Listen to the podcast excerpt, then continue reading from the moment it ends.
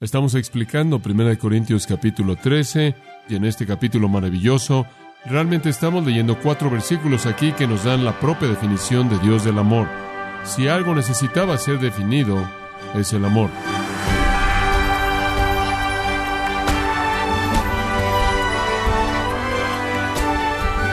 Le damos las gracias por acompañarnos en su programa Gracias a vosotros con el pastor John MacArthur. Preguntarnos, ¿acaso el amor genuino es una emoción que siente o algo que usted hace? ¿Qué hay de todos los libros, doctores, programas de televisión y películas que dicen que necesita aprender a amarse a sí mismo? ¿Es esa una buena idea? ¿Es algo que la Biblia apoya? Averigüe a continuación cuando el pastor John MacArthur da una mirada a la imagen bíblica del amor en la serie titulada el mayor de ellos en gracia a vosotros. Estamos explicando 1 Corintios capítulo 13 y estamos tomando nuestro tiempo porque es tan, tan vital. Y en el versículo 13 de 1 Corintios 13 dice que el mayor de ellos es el amor y como consecuencia demanda una gran cantidad de atención. No será apropiado tratar con un tema así con algún tipo de consideración limitada. Entonces hemos estado tomando nuestro tiempo y viendo cuidadosamente estos pensamientos. Y de manera más específica estamos viendo los versículos 4 al 7. Y en este capítulo maravilloso, realmente estamos leyendo cuatro versículos aquí que nos dan la propia definición de Dios del amor. Si algo necesitaba ser definido, es el amor. En nuestro día y tiempo, en nuestro mundo, la palabra es usada y abusada y entonces aquí está la propia definición de Dios de lo que es el amor y Él lo define en base a lo que el amor hace y hemos estado aprendiendo muchas, muchas facetas del amor conforme hemos estado viendo y avanzando a lo largo de las 15 cualidades del amor en los versículos 4 al 7. Permítame leérselas y siga conforme leo. El amor no es sufrido, es benigno. El amor no tiene envidia. El amor no es actancioso, no se envanece, no hace nada indebido, no busca lo suyo, no se irrita, no guarda rencor, no se goza de la injusticia, mas se goza de la verdad. Todo lo sufre, todo lo cree, todo lo espera, todo lo soporta. Ahora, en esa lista simple de 15 cualidades, usted tiene aquí lo que resume la definición propia de Dios, la descripción mejor de Dios del amor. Es dicho que en un patio de una iglesia en la aldea antigua de Leamington, Inglaterra, hay una lápide. Lo único que está escrito en la lápide están estas palabras. Aquí yace un miserable que vivió para sí mismo y no se preocupó por nada más que ganar dinero. Y ahora en dónde está y cómo está nadie sabe y a nadie le importa. En contraste, hay una lápida en la Catedral de San Pablo en Londres y dice, Sagrada para la memoria del general Carlos Jorge Gordon, quien en todo momento y en todo lugar entregó su fortaleza a los débiles, su sustancia a los pobres, su compasión a los sufrientes, su corazón a Dios. Dos epitafios, dos opuestos distintos. Una vida muestra una ausencia de amor, la otra vida muestra amor. Y realmente me imagino que en el último análisis de todo, las únicas personas que realmente contribuyen en el mundo son los que son abnegados. O dicho de otra manera, el único momento en el que alguien contribuye es cuando hace algo que no es egoísta. Las personas realmente útiles en el mundo son las personas que han entregado su fortaleza a los débiles, su sustancia a los pobres, su compasión a los sufrientes y sus corazones a Dios. Y eso es lo que el amor hace. No sé cuál será el comentario de mi vida, con frecuencia que lo inteligente es ser como Benjamin Franklin, escribir tu propio epitafio para que lo coloquen en tu lápida, pero ciertamente será trágico si en el momento de nuestra muerte fuera hecho público de que estuvimos pasando nuestra vida entera desfilando nuestro egoísmo. Nada es suficiente en la vida de un cristiano excepto el amor. Es todo. Y la conducta del amor es lo que el Espíritu Santo está buscando aquí. En la Asamblea Corintia simplemente no sucedió y necesitaba pasar y entonces algunas palabras fuertes son dadas aquí. Estos corintios habían recibido del Señor todo lo que Él podría dar. Él les había dado salvación al Espíritu Santo, la esperanza del cielo, seguridad, la verdad de la doctrina sana, dones espirituales, líderes, capacidades, maestros, bendiciones de gracia y a pesar de todo eso eran egoístas y no tenían amor. Se satisfacían a sí mismos, estaban centrados en sí mismos y serían unos a otros con sus despliegues de arrogancia. Inclusive en el área de sus dones espirituales que estuvieron diseñados el uno para el otro, sus dones fueron diseñados para ser usados para ministrar a otros, se habían vuelto un despliegue, una muestra egoísta, arrogante. Y entonces el Espíritu Santo escribe a la mitad de la sección de dones espirituales este gran, gran capítulo del amor y define el amor porque sin amor todo su ministerio es ruido, todo su ministerio no es nada. Y entonces deben entender lo que es el amor y cómo se conduce. Y como dije, esta es la descripción personal del amor de Dios. Y mencioné varias veces, permítame tan solo resumirlas de manera muy breve para que entienda algunas claves de estos versículos. Uno, el amor solo puede ser descrito al observarlo en acción. Por eso todos los términos aquí son verbos. El amor no es solo algo que usted define, es algo que usted hace. Solo puede ser descrito en acción. En segundo lugar, el amor no es un sentimiento o una actitud, es una acción. En primer lugar, entonces, el amor solo puede ser descrito al observarlo en acción. En segundo lugar, el amor no es un sentimiento o una actitud, sino una acción. Y en tercer lugar, el amor siempre está relacionado con alguien más, nunca conmigo mismo, nunca conmigo. Ahora, con esas tres cosas en mente, tenemos un entendimiento del significado de estos versículos. Están explicando lo que el amor está haciendo, independientemente al que lo hace, sino relacionado con el que es el objeto de su amor. Y conforme vemos a Pablo dividir el amor en todos sus componentes aquí, 15 cualidades, es como si la gran luz del amor de Dios tocara el prisma de las escrituras y se dividiera en sus partes componentes y usted ve todos los colores del amor. Y recuerde que el retrato del amor aquí es el retrato de Jesús también, porque Él es el amor encarnado. Ahora, ya hemos estudiado varias de estas cualidades. Permítame tan solo repasarlas y vamos a comenzar en donde nos quedamos la última vez. Pero veamos todas brevemente, comenzando en el versículo 4, 15 cualidades del amor, todas describiendo la acción del amor. En primer lugar, el amor es sufrido y lo que vimos que eso significa es que el amor es paciente con la gente, nunca se le acaba la paciencia. Es el corazón, por ejemplo, del padre que espera, del hijo pródigo que espera y espera y espera, y cuando el resto de la gente se ha dado por vencido, y cuando otras personas se han amargado. Sus brazos están abiertos para recibir al Hijo cuando Él llega a casa sin importar lo que Él ha hecho. El amor es paciente con la gente. En segundo lugar, el amor es amable. Vimos que la raíz en su significado de la palabra significa el amor es útil a otras personas, se gasta en otros. En tercer lugar, el amor no tiene envidia, el amor nunca es celoso. La asamblea corintia era celosa. Había un espíritu de división, habían facciones, habían grupos y peleas, pero el amor nunca se encela porque el amor nunca busca nada para sí mismo y entonces nunca quiere lo que alguien más tiene. Y debido a que el amor ama a alguien más tanto, está totalmente contento porque alguien más tiene lo que él tiene. En cuarto lugar, vimos que el amor nunca se jacta. Vimos que el significado de la raíz ahí es una bolsa de aire. El amor no es una bolsa de aire que está usando su boca para hablar de sus méritos, debido a que el amor está mucho más preocupado porque alguien más recibe el amor. El amor no tiene mucho que decir acerca de sí mismo. Arnold Bittlinger se enfoca en particular en el problema corintio cuando él dice, el amor ni siquiera se involucra en chismes acerca de milagros sensacionales, visiones y profecías, etc.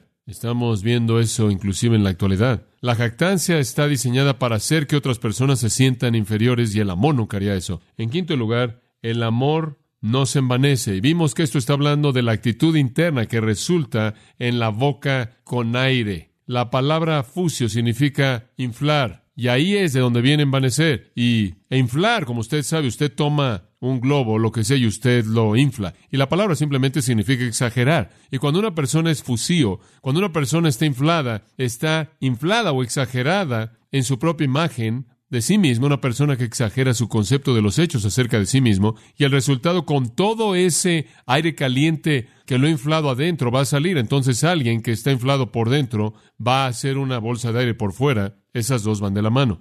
Muy bien, número 6, aprendimos en el versículo 5 que el amor no hace nada indebido. La gente desconsiderada está centrada en sí misma. Están diciendo, voy a hacer lo que yo quiero, como quiero, te guste o no. Y eso es desconsiderado, pero el amor nunca es desconsiderado. El amor siempre considera cómo alguien más se va a sentir, cómo van a responder, entonces nunca se conduce de manera desconsiderada. Nunca es indiferente a los sentimientos de otros, nunca menosprecia las actitudes y propiedades de otros. En séptimo lugar, y todavía estamos repasando, esta realmente es la clave de toda la sección. El amor no busca lo suyo propio, versículo 5. El amor no busca lo suyo propio. El amor no es egoísta. Los corintios, claro, eran tan egoístas, únicamente buscaban edificación personal, satisfacción personal. El amor busca la satisfacción y la edificación de otros es abnegado. Después cerramos nuestro estudio la última vez al explicar la octava de estas cualidades en el versículo 5. El amor no se irrita. Y vimos que la palabra irrita literalmente significa irritado o enojado, molesto. El amor nunca se irrita, el amor nunca se molesta, el amor nunca se enoja.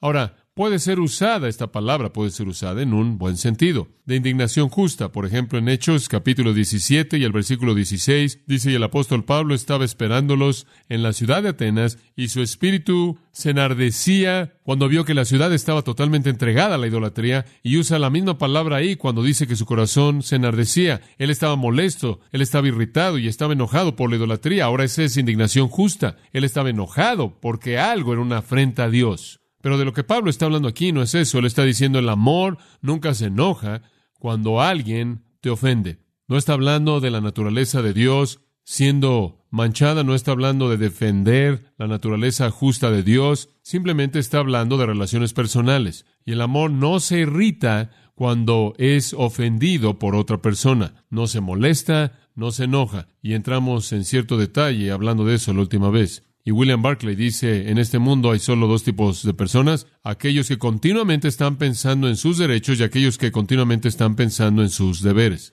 Y su deber es amar. Usted puede reducirlo a eso, es simple. Si usted tiene un problema irritándose y molestándose, si usted tiene un problema enojándose, perdiendo su control, perdiendo su temperamento, es porque usted tiene una manera de pensar que es egoísta. En otras palabras, Usted está totalmente preocupado en usted mismo. Usted está manejando por el camino. Ilustración simple, todos lo hemos vivido. Está manejando por el camino y usted sabe, hay un pequeño espacio entre usted y el hombre que está enfrente y un hombre se mete enfrente de usted. ¿Se da cuenta? ¿Y qué pase? Ahí sube el termómetro. Ese sucio, usted sabe. ¿Por qué? ¿Cuál es la diferencia? La diferencia es que usted quería ese territorio. Ese es mío. ¿Se da cuenta? Esa es la actitud.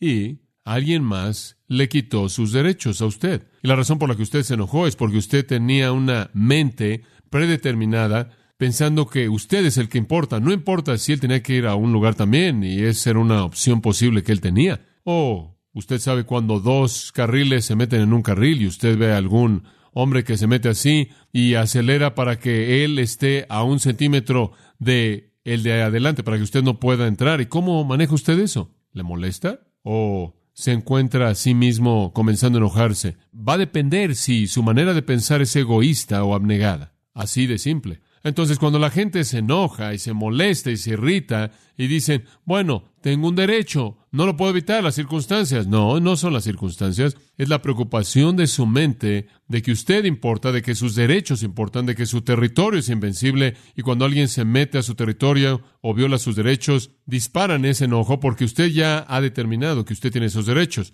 Pero en donde usted no considera que nada es su derecho y todo es su deber, usted nunca tendrá un problema, porque la gente puede ofenderlo una y otra vez y su única respuesta es Debido a que mi deber es amarlo, esto es simplemente otra oportunidad maravillosa. Usted ve al apóstol Pablo, por ejemplo, y usted ve a un hombre que nunca se vengó. ¿Por qué? Porque nunca se vio a sí mismo teniendo algún derecho.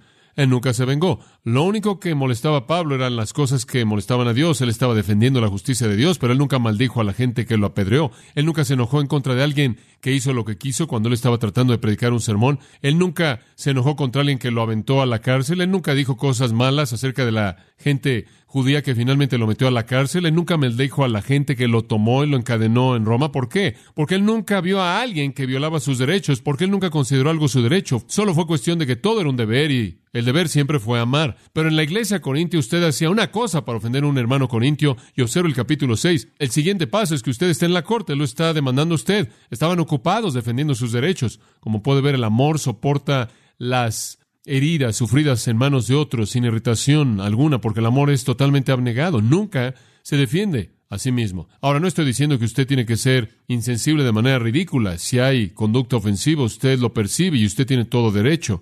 Es normal ser sensible, sentir algún dolor. Pero el hecho de que esa sensibilidad produzca irritación, enojo, molestia, una conducta fuera de control, no es semejante a Cristo. Y realmente creo que una de las razones para la enfermedad mental y la enfermedad física, particularmente en nuestra sociedad, es que tenemos a todo mundo que está buscando sus derechos. Y usted sabe que no sirve de nada para su estómago o para muchas otras partes de su cuerpo eso. Eso es malo. Cuando todo mundo está peleando por sus derechos, en lugar de que todo mundo esté buscando una oportunidad privilegiada para cumplir con deberes de amor. Bueno, no estoy diciendo que usted no necesita molestarse por algunas cosas. Algunos cristianos más vale que se enojen o de lo contrario nunca harán algo significativo en contra del diablo. Pero al mismo tiempo no hay sentido en enojarse unos con otros. Enojarse, estar fuera de control por lo que la gente hace o dice acerca de usted, envenenaría el amor. Granville Walker dijo, el amor es la única cura para la irritabilidad, porque la irritabilidad es únicamente otra manifestación de estar centrado en uno mismo, y el amor que saca un hombre de sí mismo y centra el enfoque de su atención en el bienestar de otros es su única cura. Fin de la cita. Entre más rápido aprenda usted que lo que importa es el resto de la gente, menos problemas va a tener usted con lo que le sucede a los derechos de usted. Entonces el amor no se enoja, no se molesta, no se irrita, nunca se enoja. Veamos el número nueve y comenzaremos realmente en donde debemos comenzar esta mañana. Número nueve está en el versículo cinco. Al final del versículo, el amor no guarda rencor. ¿Sabe usted algo acerca del amor? Esto es lo que la palabra significa aquí. La palabra literalmente no guarda rencor es la palabra griega logizomai. Y esa palabra es una palabra de contadores. Literalmente significa mantener un cálculo matemático. Es la palabra que se usa en un libro de un contador y la razón por la que usted escribe cosas en un libro de contadores para que usted no olvide cosas, ¿verdad? Porque son cosas esenciales. Y lo que él está diciendo aquí es que el libro nunca mantiene libros de la maldad que le hicieron. El amor nunca mantiene un registro de la ofensa de todo mundo. La idea es hacer que alguien sea responsable por alguna herida, maldad o algo malo. El amor simplemente perdona y olvida. Crisóstomo, el primer padre de la iglesia, tuvo un pensamiento hermoso aquí. Él dijo, el amor es como una chispa que cae en el mar y es apagada. Cuando una herida cae en un cristiano amoroso, es ahogada con esa certeza. Y así debería ser, ahogada en el mar del amor. Ahora, para ilustrarle de aquí, usted simplemente necesita ver la palabra logizomai. Menciono la palabra porque algunos de ustedes van a estar buscándola, pero la palabra es el verbo mismo que es usado en el Nuevo Testamento para hablar del acto perdonador de Dios. Entonces, así como Dios no ha mantenido registro alguno de nuestro pecado, así tampoco debemos mantener registro alguno de las maldades de otros. De hecho, la palabra logizomai es traducida en el Nuevo Testamento con esta palabra en inglés, imputado, y es usada en muchos pasajes. Observe conmigo por un momento Romanos capítulo 4 y versículo 8. En Romanos capítulo 4 y versículo 8 leemos esto.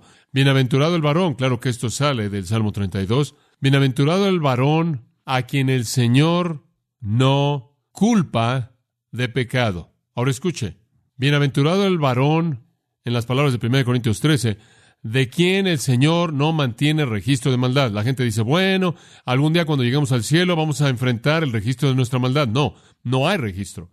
Bienaventurado el varón a quien el Señor no mantiene registro de maldad. No hay nada escrito en el libro. En el libro que habla de John MacArthur, usted lo abre y dice una cosa, justo, es cerrado y colocado en el archivo.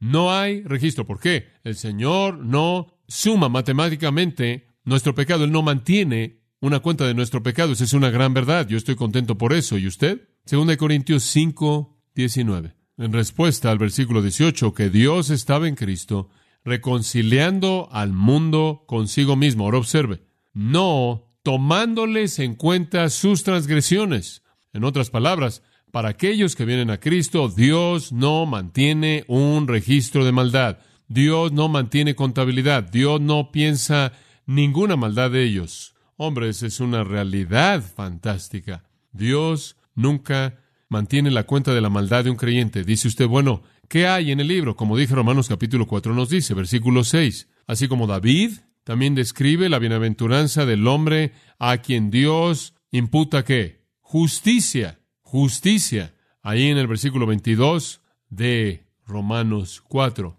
Y por tanto le fue imputado o le fue contado por justicia. En Santiago 2.23, lo mismo, Abraham creyó a Dios y le fue contado por justicia. En otras palabras, Dios únicamente mantiene cuenta de justicia, nunca de la maldad. Ahora ese es un concepto fantástico. Dios no tiene resentimiento. Escuche, Dios ha sido ofendido. ¿Alguna vez usted ha ofendido a Dios como cristiano? ¿Alguna vez? Yo sí, todo el tiempo. Pero ¿sabe una cosa? Él no dice, hombre, estoy cansado de eso, MacArthur, y voy a comenzar escribiendo tus cosas si no te corriges. No, Él no dice eso. Él no guarda registros. Perdón absoluto. Eso es porque nos ama, ¿verdad? De tal manera nos amó Dios que no guarda un registro de nuestro pecado. Él simplemente lo perdona todo y sigue perdonando y sigue perdonando y sigue perdonando. Pero el resentimiento mantiene libros de eso. Y con frecuencia hacemos eso y mantenemos libros y leemos el registro y lo leemos y lo volvemos a leer. Y estamos ahí pensando en la ofensa de alguien más, una pequeña piedra la convertimos en una montaña de hostilidad, pero Dios es amor y Dios solamente escribe una cosa en su libro de cuentas y eso es justo. Un escritor escribe que en Polinesia, en una de las islas, él encontró algunos nativos que pasaban mucho tiempo peleando y era por costumbre que toda persona mantenía recordatorios de su odio y entonces colgados del techo de la choza, alrededor de la choza estaban artículos y cada uno de esos artículos representa algo acerca de alguien que hace que odien a esa persona. Dice usted, eso es increíble. Sin embargo, ¿puede imaginarse eso en nuestra sociedad, en la casa de toda persona decorada con cosas así? Sin embargo, no es mentira decir que en la mayoría de nuestras mentes tenemos algo de eso colgando. Eso no es algo que nos gusta admitir, pero me temo que es verdad. El amor nunca se acuerda de las maldades. El amor se olvida rápido y ve más allá del pecado de una persona para ver su potencial, el hecho de que Dios los ama. El amor vacila en creer algún rumor, el amor siempre perdona, el amor nunca mantiene un registro de la maldad, nunca se irrita como vimos y nunca se resiente. Eso es amor. ¿Usted ama así? Esa es la manera en la que Jesús amó, así es como debemos amar. Después Pablo da la última de los ocho aspectos negativos en esta lista aquí. Observe, el amor no se goza de qué? de la injusticia. Versículo 6. El amor no se goza de la injusticia. La palabra injusticia simplemente significa iniquidad. Es la palabra que habla de pecado, injusticia. El amor nunca se regocija en el pecado. Ahora, podremos hablar de esto de muchas maneras, porque hay muchas, muchas maneras diferentes en las que la gente se regocija en el pecado. Una sería algunas personas se regocijan en su propio pecado, pensando que se están saliendo con la suya. Hombre, ¿sabes lo que hice? Es esto. ¿Sabe una cosa? ¿Alguna vez he oído a la gente jactarse del pecado. Estuve en la peluquería esta semana y un hombre vino y se sentó y en cierta manera era alguien que se veía algo raro, pero de cualquier manera vino y se sentó. Y el peluquero le dijo, cuando te veo, siempre pienso en dos cosas. Él le dijo, hola, primero usted sabe. Cuando yo pienso en dos cosas, cerveza y cigarros. Y él se rió, sí, ese soy yo, cerveza y cigarros, pero se te olvidó una más. Y él dijo, ¿qué? Mujeres. ¿Te da cuenta? Y mientras que estuve sentado ahí, él estaba ahí contando sus cosas, esto me dijo, ah, y eso es lo más importante, ¿se da cuenta? Y despegó por media hora una conversación acerca de todas estas mujeres que él está recogiendo y conociendo en bares y todas estas cosas que están pasando, y yo simplemente estoy ahí sentado, callado. Y usted sabe, entre más están cortándome el cabello, más expuestas están mis orejas. Y no estoy muy seguro de cuánto tiempo más puedo soportar esto. Usted sabe, Finalmente, después de un periodo largo de tiempo de escuchar a este hombre regocijarse en su iniquidad, simplemente me cansó. La gente se estaba riendo, pero yo no me podía reír. Porque no me puedo regocijar de eso. Lo único que podía sentir por el hombre era dolor, porque conozco la consecuencia. Finalmente, el hombre que estaba cortándome el cabello dijo, eh, ¿a qué te dedicas? Era obvio por mi silencio durante 20 minutos. Usted sabía, le dije, bueno, una cosa que no hago es hablar así. Y le dije, la otra cosa que hago es que soy un ministro. Usted sabe, y después las tijeras comenzaron a ir así, bam, bam, rápido. Oh, oh, oh, dijo él. ¿Sabe una cosa? Simplemente me sentí triste en mi corazón porque no puedo regocijarme en la iniquidad, inclusive en la de ese hombre. Pero permítame decir algo interesante. Esa es una manera de regocijarse en la iniquidad, simplemente jactarse de su pecado. Usted dice, bueno, ciertamente los cristianos nunca harían eso. Oh, sí, lo hicieron.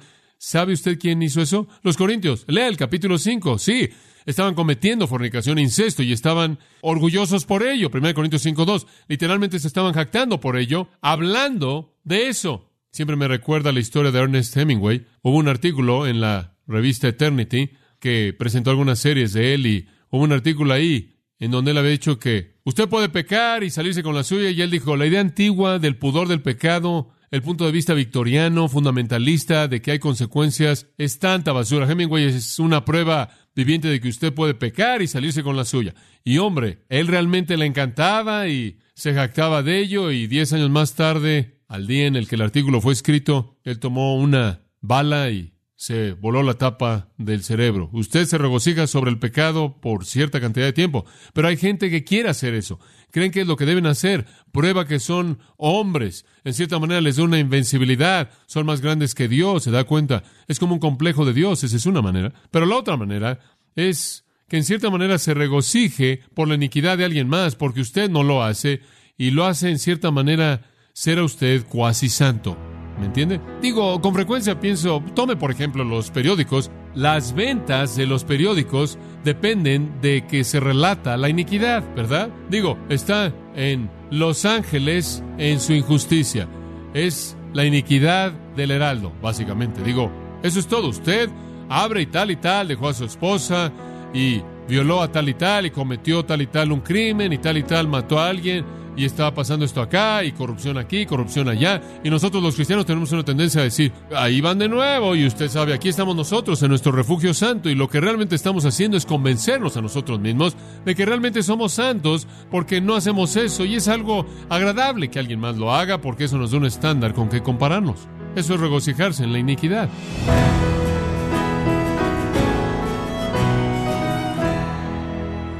De esta forma, el pastor John MacArthur concluye su mensaje en la serie titulada El mayor de ellos, en gracia a vosotros. Estimado oyente, el pastor John MacArthur y los pastores y misioneros de Grace Community Church han escrito el libro La evangelización, cómo compartir el Evangelio con fidelidad. Es un buen recurso complementario para este estudio y puede obtener una copia en gracia.org o en su librería cristiana más cercana.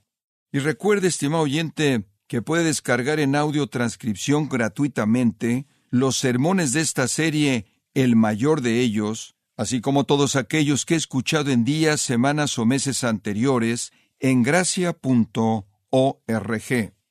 Si tiene alguna pregunta o desea conocer más de nuestro ministerio, como son todos los libros del pastor John MacArthur en español, o los sermones en CD que también usted puede adquirir, escríbanos y por favor mencione la estación de radio por medio de la cual usted nos escucha en gracia a vosotros. Es importante conocer no solo el país y ciudad de donde usted nos escucha, sino también la radio. Para quienes contactan nuestro ministerio por primera vez, pueden solicitar una copia del mensaje de promoción sin costo alguno, un mensaje por oyente únicamente. Si usted vive en los Estados Unidos o Puerto Rico, escríbanos a Gracia Vosotros, P.O. Box 4000, Panorama City, California 91412. O puede escribirnos a través del siguiente correo electrónico radio arroba gracia.org. En nombre del pastor John MacArthur, de nuestra asistente administrativa Jessica Fonseca, así como del personal, queremos darle las gracias invitándole para que nos acompañe en la próxima edición y juntos continuar desatando la verdad de Dios un versículo a la vez, en gracia a vosotros. Esto ha sido todo y queremos agradecerle su sintonía de lunes a viernes y en nombre de John MacArthur y del personal de este organismo, invitarle para que nos acompañe en la próxima edición y así juntos continuar desatando la verdad de Dios un versículo a la vez, en gracia a vosotros.